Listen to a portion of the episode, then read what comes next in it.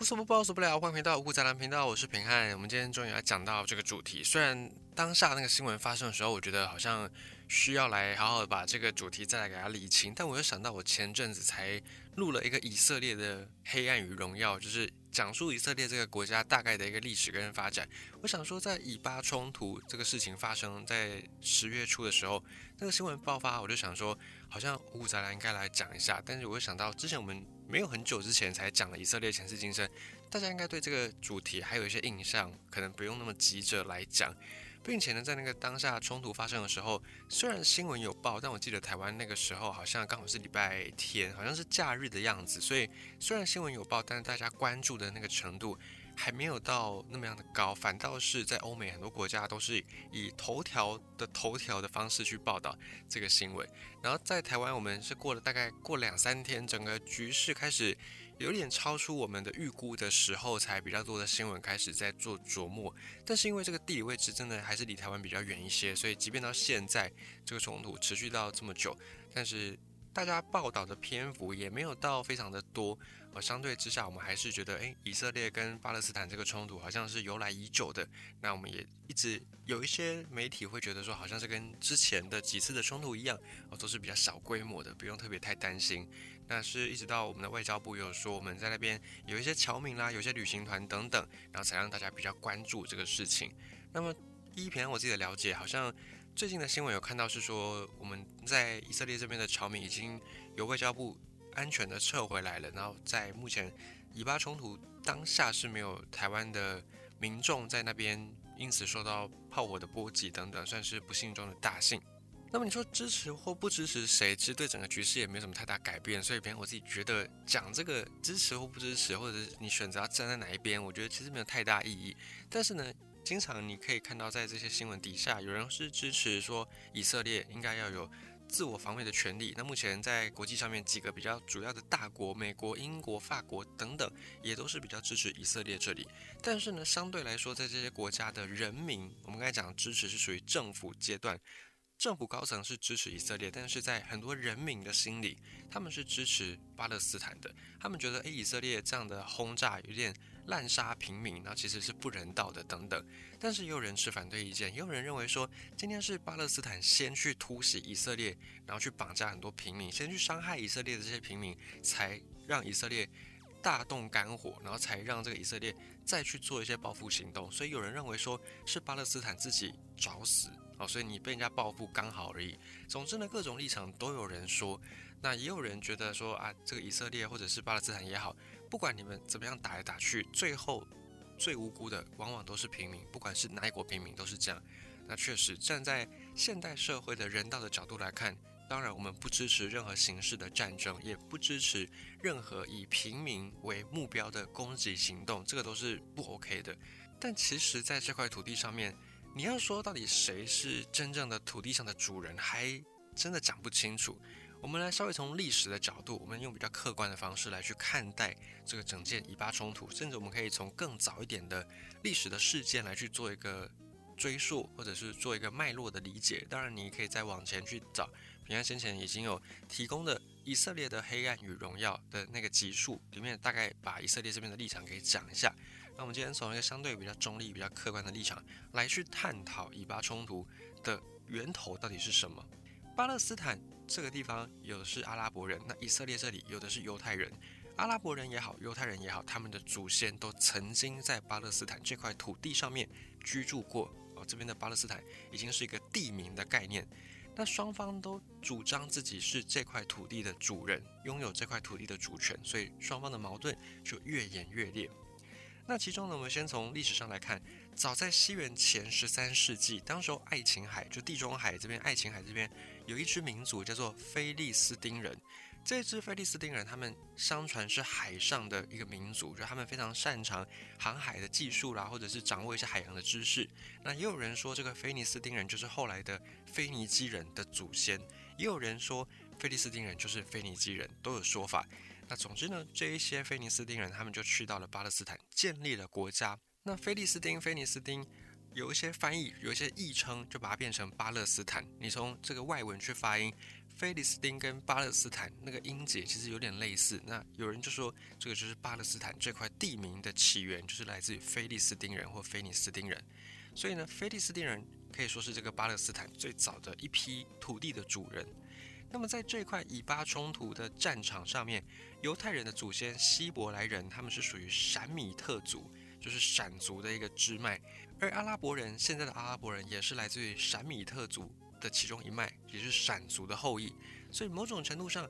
阿拉伯人跟犹太人，就是希伯来人的后裔是犹太人嘛？那阿拉伯人跟犹太人，他们算是有共同的祖先，用堂兄弟的说法来宣称，是有在学界曾经达成一种共识的。那么，根据一些基因的报告显示，犹太人跟阿拉伯人彼此之间的血缘关系可能还蛮密切的。以及呢，也有一些人类学家、考古学家，他们按照科学的根据去复原耶稣的头骨，发现如果复原出来的这个结果，耶稣的脸部特征会更接近于现代的巴勒斯坦人，而不是欧洲人。那么犹太人的祖先希伯来人，他们大约在西元前两千年从阿拉伯半岛南部，然后迁徙到美索不达米亚，然后从此之后呢，到了迦南地，在这里定居。那么迦南地跟犹太人之间的故事呢，在这个旧约圣经里面已经有记载，就相传上帝就是告诉亚伯拉罕，他是属于亚当跟夏娃的后代，上帝就告诉亚伯拉罕说，你要去到我应许你的地方，你要离开你的故乡，去到我应许你的。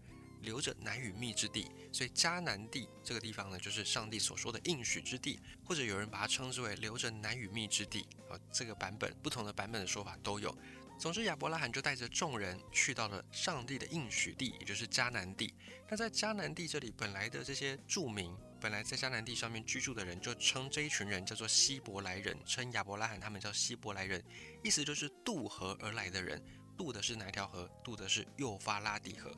后来亚伯拉罕的后代，其中有一个叫做雅各。雅各呢，他就根据传说，根据这个圣经的故事记载，他曾经跟神、跟天使角力。那雅各赢了，赢了之后呢，天使就赐名雅各，改叫以色列，意思就是跟神比赛比赢的人。以色列的名字是这个意思。所以后来呢，雅各以及他的徒子徒孙们就自称叫做以色列人，也就是跟上帝比试而且获胜的人。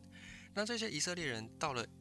迦南地之后没有定居太久，因为跟原本的这些原本的住民有一些冲突嘛，还加上天灾，所以希伯来人后来他们就迁徙到埃及，也就是以色列人后来迁徙到埃及去。那么在埃及也在繁衍几百年，到了西元前十三世纪末期，因为呢埃及统治者这边太过的高压压迫，所以希伯来人他们又在圣经所记载的摩西的带领之下，再度的踏上回到迦南地。的这趟旅程，所以所谓的摩西分海，就是在这趟旅程里面所发生的故事。那么这一群希伯来人，这群以色列人后来打败了迦南人，打败了菲尼斯丁人，打败菲利斯丁人。而以色列人的首领大卫，他就建立了一个希伯来王国。等到大卫的儿子所罗门王执政的时候，整个王国进入到了鼎盛的时刻。这个时候，王国有常备军，而且呢是一个比较君主专制的政体，也在当时的耶路撒冷建立了第一圣殿。那等到所罗门王死后，这个国家就分裂了，分裂成以撒玛利亚为首都的以色列，以及以耶路撒冷为首都的犹大国，就分成两个国家。那从这个分裂的时刻开始呢，犹太人就迈入了史上第一次的没落。以色列这边，以色列这个国家在西元前七百二十二年，后来被亚述帝国给灭掉。那犹大国呢，暂时是得以幸免，因为还有缴纳，算是赔款了，算是割地赔款那种感觉，就缴纳些赎金，所以暂时没有被灭，多留存了一段时间。等到后来一个新巴比伦的军队攻占耶路撒冷，犹大国也还是灭亡。那两个国家都灭亡之后呢，这边的犹太人就开始第一次大流散。再就是相当著名的波斯帝国，后来跟希腊大打出手的那个波斯帝国，征服了西亚地区。那波斯帝国对于犹太人还是比较宽容一些的，他就一度是允许犹太人能够再重返巴勒斯坦。那犹太人这个时候也有返回来这里，然后建立起了圣殿。但是好景不长，后来在希腊这边的马其顿帝国又席卷整个欧亚大陆。亚历山大大帝又席卷整个欧亚大陆，所以这个时候又打回了迦南地，那这个犹太人就开始第二次大流散。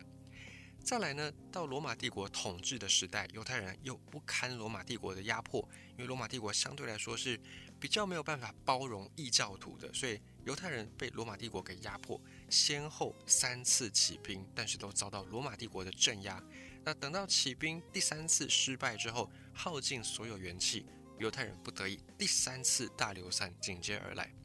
经过这三次流离失所，犹太人在巴勒斯坦基本上已经没有多少人了，已经算是绝迹江湖了。但这个时候，巴勒斯坦这个地方出现了权力真空。后来呢，统治这里的就是阿拉伯帝国。我们也曾经分享过历史上非常盛大的阿拉伯帝国，以及再后来接管的是鄂图曼土耳其帝国，或者人叫奥斯曼土耳其帝国。总之呢，这里就变成阿拉伯人的脚下的土地。后来来的这些阿拉伯人也跟当地的迦南人的原住民，还有罗马人，还有菲利斯丁人互相融合，然后慢慢的形成一支新的民族，叫做巴勒斯坦阿拉伯人。这个过程就持续了大概。一千年左右，而这期间当然也还是有一些少量的犹太人生活在巴勒斯坦，没有在海外流散，没有流离失所。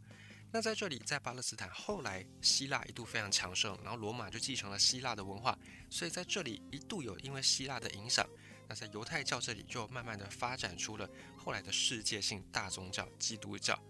而在阿拉伯统治的时代，基督徒也好，犹太人也好，只要你不是信奉伊斯兰教的穆斯林，都会被称之为迪米。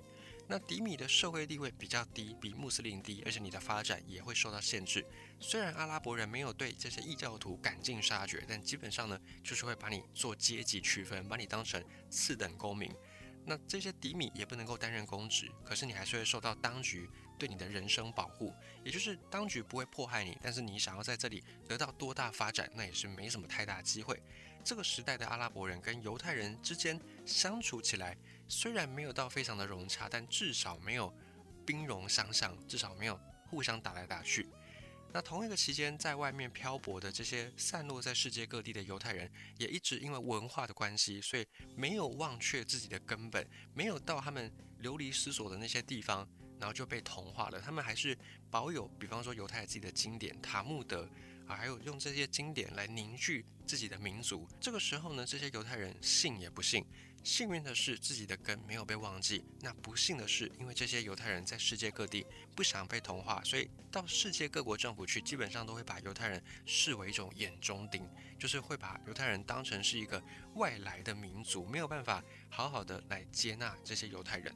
以及后来在欧洲这边有了基督教，有了天主教。那对犹太人来说，犹太人当然不可能会去信奉基督教或天主教。犹太人觉得犹太教才是最正统的，才是最正宗的。那么这样子坚持的犹太人，自然就会被各国政府当成是肉中刺。那甚至有一些政府可能是比较对宗教严格的话，就会更加的去迫害犹太人。那甚至也会把一些天灾。归纳给犹太人，就是让犹太人当成是代罪羔羊。比方欧洲有个时期是黑死病大流行，那这个原因是因为老鼠，但是当时候的科技技术没有那么发达，所以很多的神职人员或者是很多的百姓，就心里面会觉得啊，这个只是犹太人带来的不幸的象征。再加上犹太人他们本身的文化，可能就是比较让他们能够擅长去。互通有无，去擅长经商，所以犹太人在世界各地虽然比较不受待见，但是他们累积财富的速度都还是比各个民族普遍来说来得更快，所以很容易就会掌握一个地方的经济命脉。但掌握了经济命脉之后呢，犹太人他们就很善于用商业的方式来致富，也就是他们并没有实际去生产什么东西，就靠着金融的手段来。赚取财富，而这样一来呢，就会让很多当地的就是流离到各地区的犹太人，他们所在地当地的百姓看着看着就会觉得相对剥夺感很强，因为各地的百姓自己都付出劳力，做的要死要活，赚一点点钱，就犹太人什么都不用做，就每天坐在家里放高利贷收利息，那生活就过得非常的有滋有味。所以这些犹太人他们也被当地的百姓当成是一个心头大患，必须要除之而后快的一群人。所以欧洲各地就发生了驱逐犹太人或者是迫害犹太人的事件。例如在西欧，欧洲的西部这边，本来十二世纪有一百五十万左右的犹太人，到十五世纪的时候只剩下三十多万。残活下来的犹太人，剩下来的这些犹太人的精英，就产生了一个犹太人必须要建国，必须要复国。就是我们曾经有国家嘛。在历史上，犹太人曾经建立了以色列的这个王国，还有犹大国。那当时犹太人的这些有志之士，他们就觉得不行，我们一定要有一个自己的家园，我们要复国，不是建国，我们是要复国，因为我们曾经有家，我们只是要重新的再复兴它而已。那等到一八九七年，当时在瑞士曾经召开了第一次犹太复国主义大会，就把所有的犹太人能够集结的就全部集结起来，然后这个一起讨论说未来我们要怎么样复国。那紧接着呢，在英国这里有一些犹太人，那他们就开始游说英国政府，建议英国政府在巴勒斯坦建立一群以犹太人的移民聚集的地方。那从这边呢，把它当成是英国跟阿拉伯世界的缓冲区。那为什么会扯到英国呢？这边长话短说，就是后来鄂图曼土耳其帝国国力衰微之后，很多的权力出现真空，那这些地方呢就受到了当时的列强英法之间的觊觎。那英国也好，法国也好，他们当时候就靠着海外的这些殖民赚进了大把的财富以及各项的战略资源，还有提升自己的国际地位。所以包含在现在的非洲，还有很多的法国的殖民地或者英国的前殖民地留下的一些历史。而在中东这里呢，英法两国当然也没有错过这个可以殖民的大好机会。反正后来在奥图曼土耳其帝国慢慢的衰落之后，这里的土地，阿拉伯世界土地很多就被英国、被法国给拿去了，当成是殖民地，所以英国也跟这个地方扯上了关系。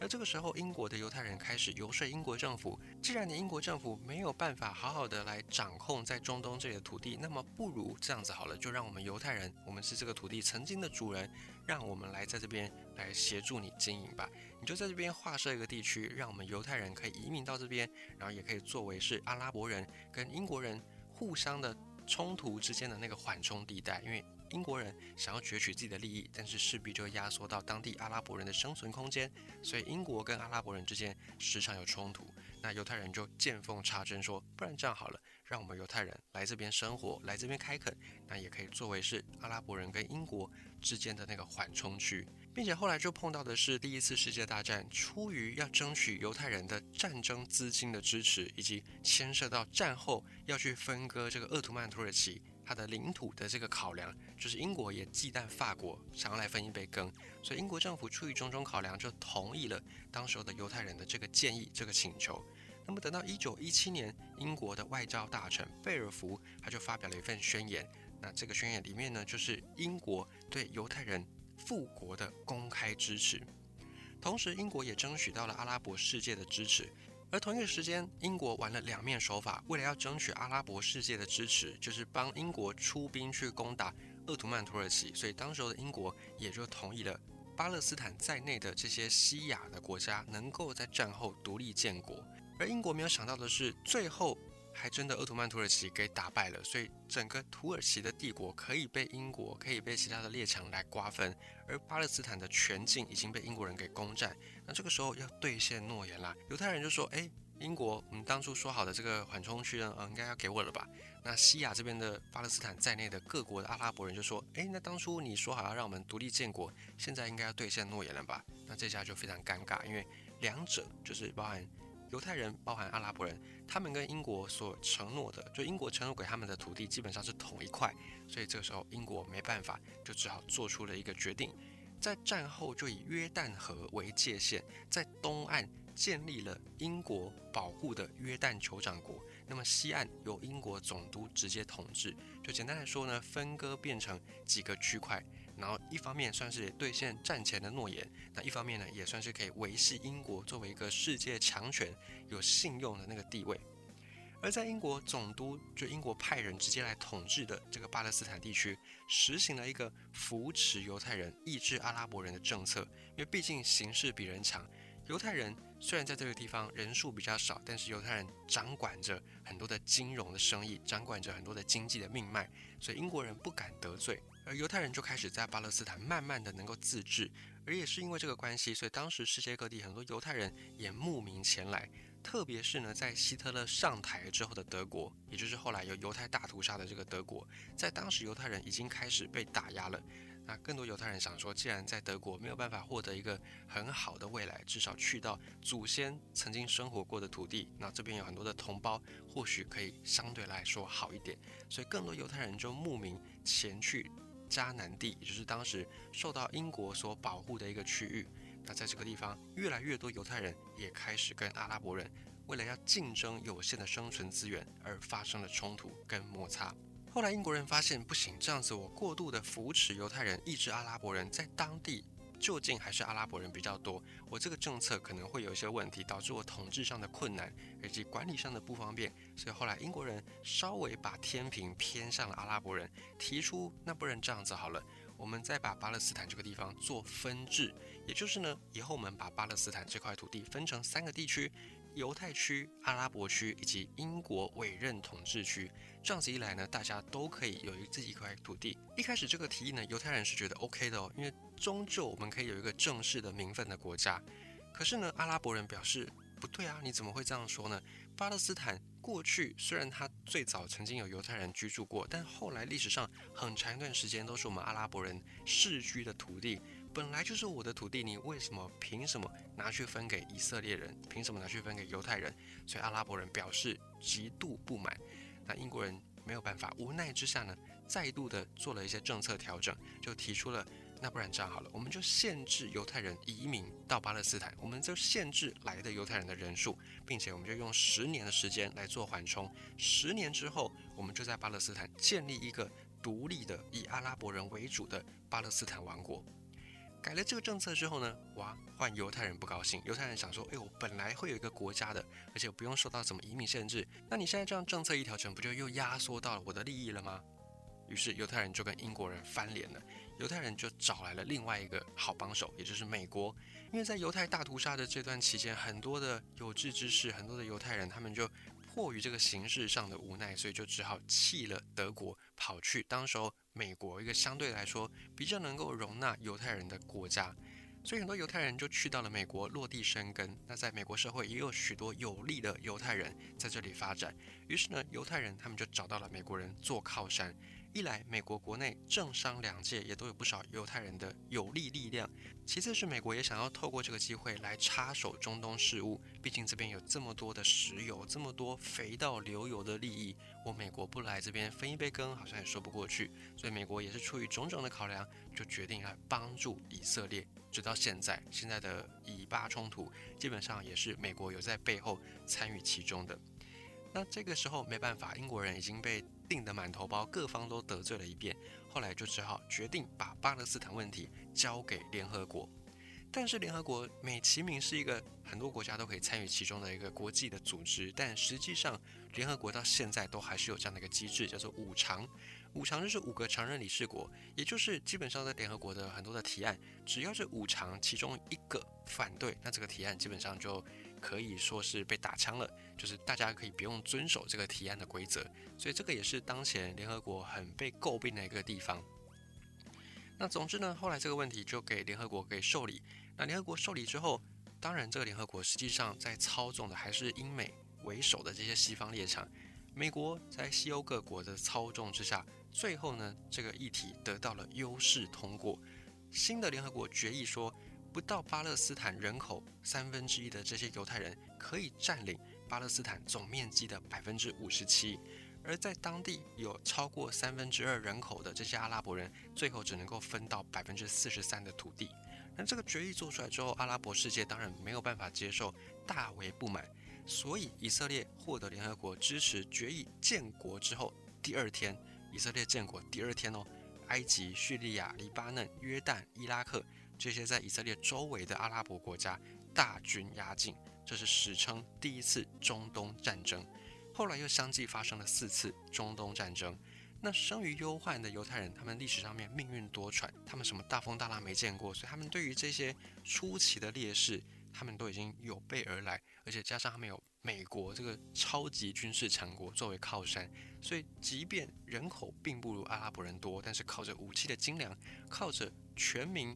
防卫一心的那种团结意识，在多次的中东战争当中，以色列都能够有办法成功的退敌。那么直到现在，可以说是第六次中东战争的发生。在这次的结果又会如何呢？没有人知道，这是现在进行时。所以，我们从历史的稍微简述一下的发展，我们可以知道说，在这个土地上，你要说以色列是原本的主人，但是他后来离开了这么久，那这个地方也被阿拉伯人给居住了。你还能够主张你有这块土地的正当性吗？那如果你是阿拉伯人，你虽然祖先曾经在这块土地上居住了这么久，但是不可否认，以色列人曾经是比阿拉伯人还要早来来到这个地方建国的，所以就变成一个有理说不清，那清官难断家务事。所以在这个以巴冲突的新闻底下，我觉得我们倒也不用那么样急着选边站，说到底你要挺以色列还是要挺巴勒斯坦？我觉得你不管挺哪一方，都有很足够、很正当、很充分的理由。那你不挺的那一方呢？他们也相对的有着跟你一样的足够的、充分的、正当的理由。所以挺不挺，我觉得是其次。但至少我们从历史的事件了解以巴冲突来龙去脉。那未来你在看一些新闻的讯息的时候，比较能够稍微公正客观，比较不容易被带风向，比较不容易被误导。这个或许才是最重要的。